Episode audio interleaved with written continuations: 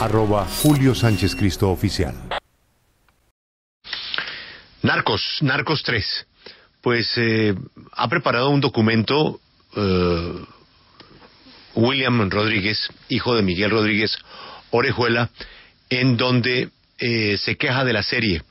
Da algunos ejemplos de cosas que no pasaron y que pasan en la serie, pero indiscutiblemente lo que más le ha molestado a don William Rodríguez es que lo hayan pintado a él con un perfil totalmente distinto al que fue su vida.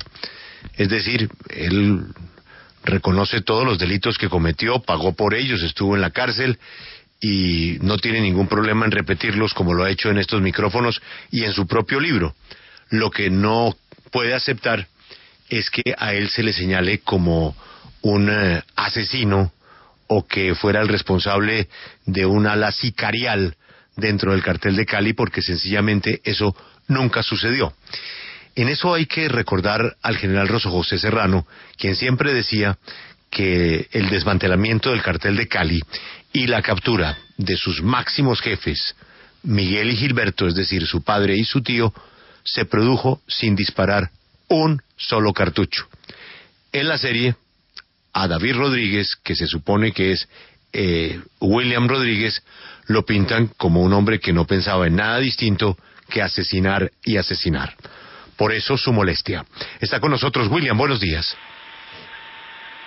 Buenos días, don Julio. Eh, un saludo especial para usted y para todo su mesa de trabajo. Sí, eh, William, al comienzo de los eh, episodios de Narcos 3, siempre Netflix advierte que los hechos están en la ficción. Naturalmente, el suyo, pues es evidente que enmarcado en la ficción porque muchas cosas ni suyas, ni de su padre, ni de su tío sucedieron, ni fue como realmente pasaron, pues están en la libertad de la ficción. ¿Cómo puede usted reclamar por un hecho que se supone que está en la mente de un libretista y que no corresponde a usted porque no dan su nombre? No, Julio, eh, porque es muy sencillo. Eh, ellos se pasaron todo, todo el, verano promocionando esta serie por más de seis meses, sosteniendo que eran hechos de la vida real y que William Rodríguez iba a ser interpretada por este actor, eh, guatemalteco, que se me escapa el nombre. Eh, y además sí dicen que es en la ficción, pero también eh, dicen que está basado en hechos de la vida real.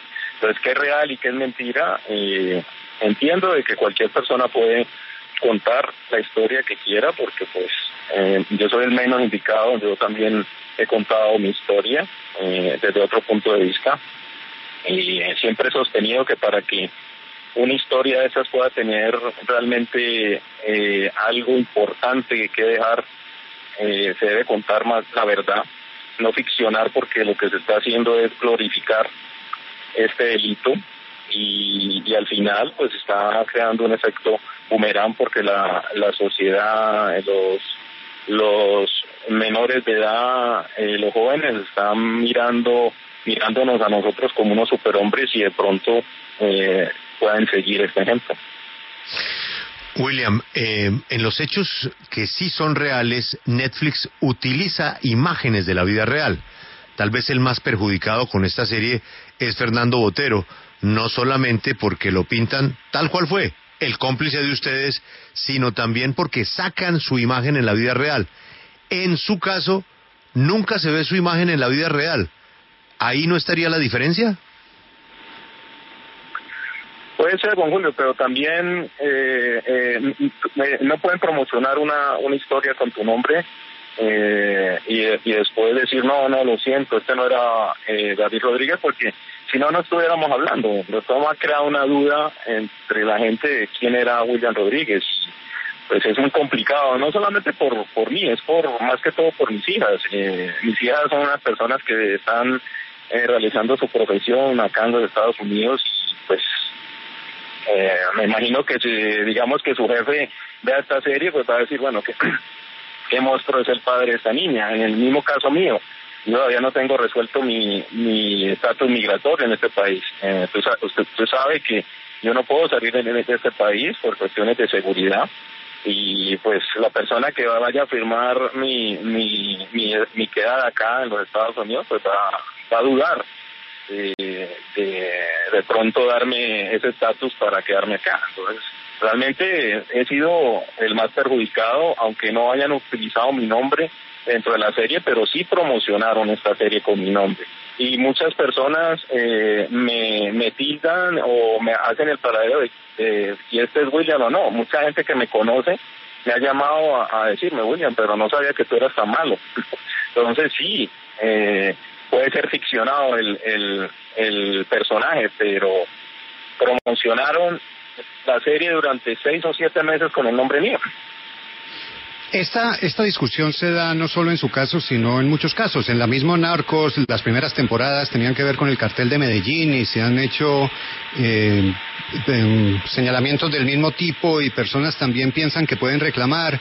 Eh, lo mismo con la serie del Chapo Guzmán, pero ninguna de esas eh, pretensiones ha salido adelante. ¿Por qué cree usted que en su caso puede ser diferente?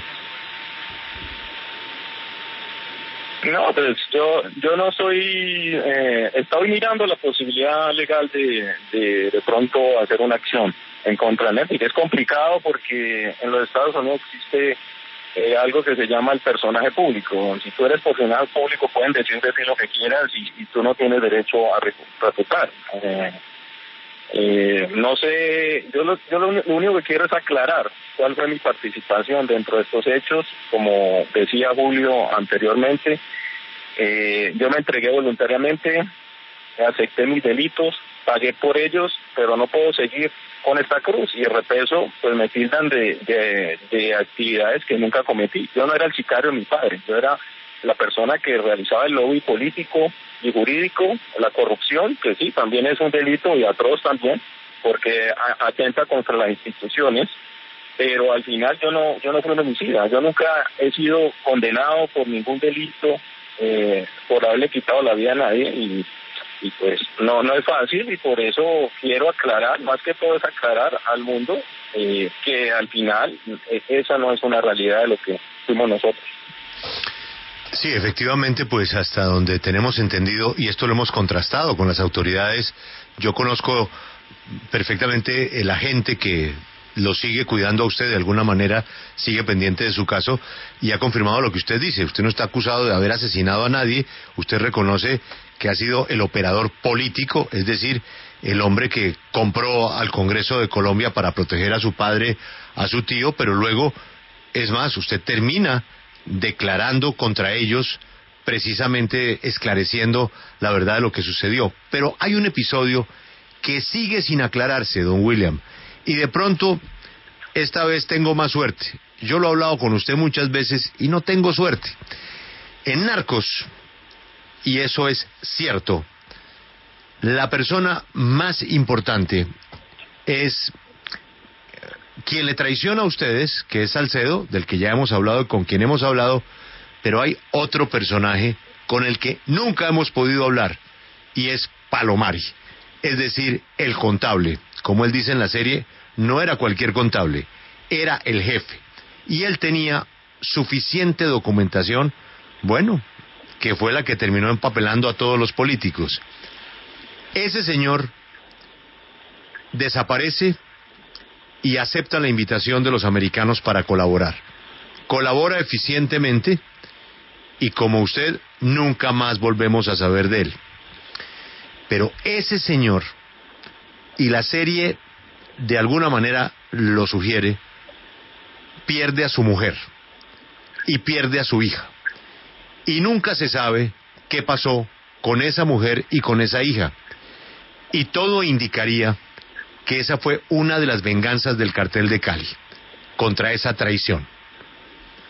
¿Usted sabe qué pasó con esa señora? Mire, Julio, eso fue una de las indicaciones que el señor Salcedo me hizo a mí en el año 95, cuando se entregó a las autoridades americanas sin ningún fundamento. Eh, yo creo que el primer indictment que tuvo en los Estados Unidos fue a raíz de, la, los testimonios del señor Salcedo. Y por mucho tiempo me, persiguió la autoridad americana por, por este homicidio, eh, presunto homicidio, que realmente yo tampoco sé qué pasó con ella, tengo versiones, Eh, cuando me entregué, además la, desaparecía la esposa de él en ningún momento, porque Palomari no tenía una hija, tenía dos hijos y los dos hijos se entregaron con él cuando Palomari se, se sometió a la justicia. Eh, yo hice una investigación a de, de los hechos, de que, porque al final era eh, un caso que me querían picar en los Estados Unidos. Eh, yo pude reunir información de que la señora salió del país con un con otra persona que dicen que también desapareció, que se llamaba Freddy, no me acuerdo el apellido de tipo. Pero cuando me sometí a la justicia americana, ese era uno de mis mayores problemas. Eh, el agente, eh, me dijo, William, si tú no puedes esclarecer este hecho, eh, no puedo garantizarte de que, podamos llegar a, al eso que hemos adquirido, que era pasar 10 años en una prisión por los delitos que había cometido de corrupción. Eh, yo le doy una versión que era la que yo más o menos creía y sabía que había sido comentada a, eh, había sido comentada a mí por mi padre el señor M. Herrera que había cometido ese hecho. Mm, realmente no me consta. Eh, le di ese testimonio a Cacerowski, era parecido a un testimonio que le dio un hermano de, de Pacho Herrera, eh, y por eso eh, me quitaron esos cargos a mí aquí en los Estados Unidos. Yo no. Pero William, no es muy difícil suponer, no lo digo por usted, porque usted, como bien dice, no tiene cargos de homicidio, pero no es muy difícil suponer que efectivamente tanto Salcedo como Palomari para ustedes fueron unos traidores y en la mafia la traición se paga con la vida, ¿o no? Pues no sé, es una pregunta que debes hacérsela a mi padre. Yo lo único que te puedo decir eh, son los hechos que, conozco y que conocí por terceras personas. Eh, fui en un momento sindicado por, por las autoridad, autoridades americanas de haber cometido eh, el homicidio de esta señora Palomari.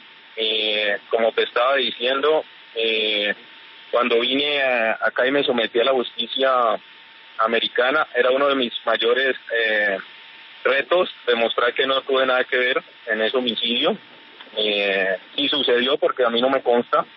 Eh, y pude dar una versión parecida a la de un hermano de, de Herrera, donde sostenían que Pacho Herrera había sido la persona que había cogido esta, pero William, William, pero entonces, entonces la señora está muerta.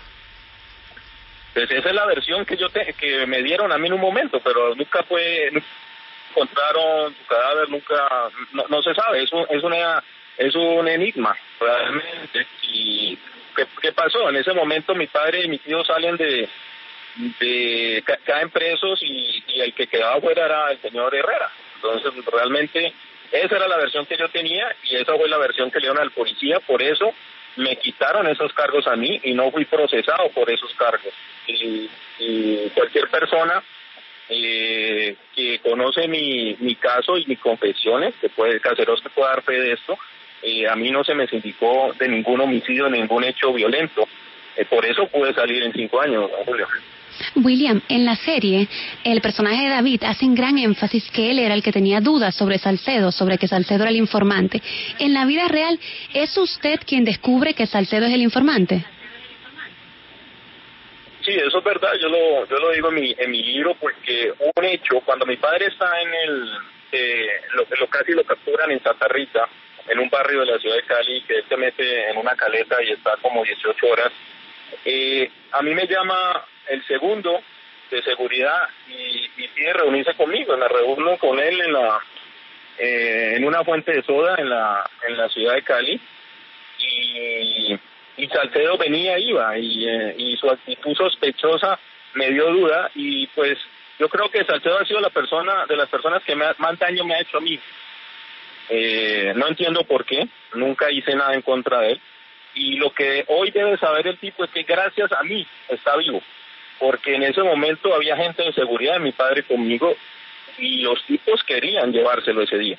Yo no dejé porque no era no era no era mi función ni ni era eh, no era la costumbre mía tomar unas decisiones de quién vivía y quién moría. Y, y él ese día se sacó por mí. Yo después sí le comenté a mi padre de lo que las dudas que existían, pero mi padre no me creyó, estaba un poco alterado, eh, lo habían casi capturado en tres oportunidades en menos de 15 días y creyó en este tipo que al final fue el que lo entregó. William, hay unos personajes con que Netflix no se mete y que me llaman la atención. Por ejemplo, eh, usted me corrige, pero para mí los agentes estrellas de la operación de su padre no fueron estos, sino fue Kacerowski. O, por ejemplo, con los Urdinola tampoco se meten. ¿Por qué cree que fueron selectivos en, en, Netflix de no meterse con su nombre, con Kacerowski y con Urdinola? Sobre todo el tema de Kacerowski, que realmente fue el hombre que los persiguió a ustedes hasta el final. Yo creo que Kacerowski no, no le siguió el juego, nunca lo buscaron. Kacerowski es un hombre serio y, creo que no se va a prestar para, para, para una, una fábula como esta, un cuento. Eh, realmente la, la, persona que hizo toda toda la persecución en contra del cartel de Cali fue Cacerosi. El señor Peña no, tuvo absolutamente nada que ver en la captura del cartel de, Cali. Y al final mm, es la Policía Nacional la que eh, hizo los operativos y logró eh, demostrar el, el cartel de Cali. Eh, William, en cuanto a Ordinola, en cuanto a Ordinola no sé, no, no, no entiendo. Fue una persona importante, nos ayudó bastante en momentos críticos después de mi atentado, cuando el, cartel de, del Monte del Valle nos quería asesinar. Mm, no sé, no, no les, no les pareció importante ese, ese personaje. William, le quiero cambiar el tema y esta es la última pregunta. Están regresando a Colombia después de haber pagado sus penas muchos integrantes de distintas organizaciones criminales. Y hoy dábamos la noticia de un señor que logró una rebaja de 10 años, eh, alias Beto. 10 años, 120 meses por regla 35. Eh, em, ¿Usted cree, como algunos sugieren, que el mejor negocio para un narcotraficante es irse a los Estados Unidos, que lo extraditen, negociar, colaborar, rebajar la pena y después regresar a Colombia o quedarse allá? Pues yo creo que depende del caso, ¿no? Hay, casos que, se han entregado y, todavía están presos, están haciendo. depende de, del nivel de importancia que tengan estas personas dentro de, de las estructuras o, digamos, la importancia de la información que pueda dar un, eh, alguien eh, referente a, otra organización criminal. Eh, yo creo que es el, el beneficio de que da esta, esta ley de, de que tú y, colaboras, pues puedes obtener una rebaja de pena dependiendo quién eres, porque para ellos lo importa, un, un, pez, un, pez pequeño trae un pez grande, entonces no sé, no, no conozco quién haya sido esta, esta persona Beto, pero sí, eh, yo creo que de todos modos, eh, en Colombia también, si tú te sometes por la hora, también obtienes casi más del 50% de la rebaja, rebaja de, tu tiempo. Si trabajas, estudias, como se ve que mucha gente que comete homicidios tiene hasta domiciliarios. Yo creo que eh, son, son, eh, son elementos que la justicia da para poder luchar en contra del, crimen organizado. Uh, William, eh, ¿su padre y su tío siguen juntos? Es decir, ¿están recluidos en el mismo sitio? ellos estuvieron juntos hasta hasta hasta estuvieron juntos hasta que terminó el proceso eh, ya después cuando fueron trasladados a cada uno a su prisión eh, eh, fueron separados y mi papá ahora está en Sur Carolina en una cárcel que se llama Exfield y, y mi tío creo que está en Carolina del Norte ¿Y con qué niveles de cárcel? ¿Qué niveles de seguridad? ¿Alta, media, baja? Lo que, lo que pasa es que esto es un sistema que eh, depende de tu comportamiento, tú vas bajando de, de, de, nivel. Entonces mi papá comenzó en un nivel alto, eh, máxima seguridad, y ahora está en, mediana seguridad porque cada siete años te valoran eh, cómo ha sido tu comportamiento. Mi padre siempre ha sido un preso, un preso ejemplar, entonces ahora está en una cárcel de mediana seguridad. Es decir, que tiene, por ejemplo, acceso a medios de comunicación, acceso a teléfono, a internet. A... No, pues teléfono tenemos todo. Pues, esto es un negocio que, que tiene el BOP, es como el INPEC. Eh, papá tiene que pagar casi un dólar por, por minuto, ya dan 300 minutos. para poder hablar y, con, su familia y solamente puede acceder a, un a un correo electrónico controlado para que se pueda comunicar con su familia, pero no nunca puede acceder a, a social media. William, muchas gracias por atendernos y estaremos pendientes de qué respuesta le da Netflix a sus inquietudes legales y judiciales. Ha sido usted muy amable. Muchas gracias, don Julio. Acompáñenos en el canal de YouTube arroba Julio Sánchez Cristo Oficial.